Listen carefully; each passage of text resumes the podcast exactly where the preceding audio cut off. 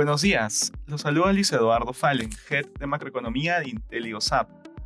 El día de hoy, jueves 10 de marzo, los mercados registran rendimientos mixtos mientras los inversionistas continúan monitoreando las negociaciones entre Rusia y Ucrania. De manera particular, en Estados Unidos los futuros retroceden.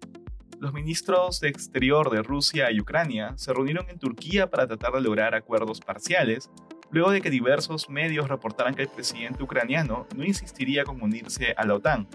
Sin embargo, las negociaciones no tuvieron avances e incluso el canciller ucraniano dijo que los gobernantes rusos viven en su propia realidad. Por este motivo, el precio del petróleo retomó su tendencia hacia el alza.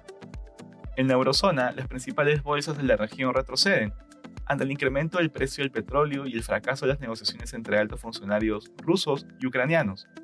Durante el día se espera que líderes de la Unión Europea inicien reuniones para avanzar en su plan de reducir su dependencia energética de Rusia, lo cual conllevaría un mayor gasto en infraestructura en el corto plazo.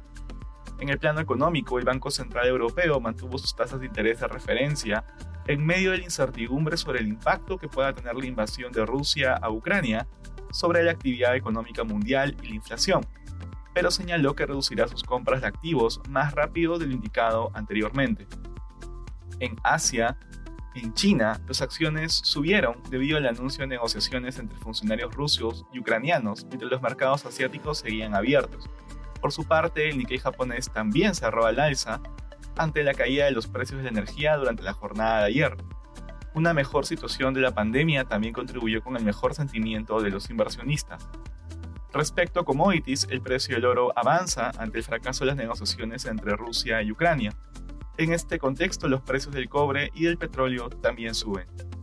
Gracias por escucharnos. Si tuviera alguna consulta, no duden en contactarse con su asesor.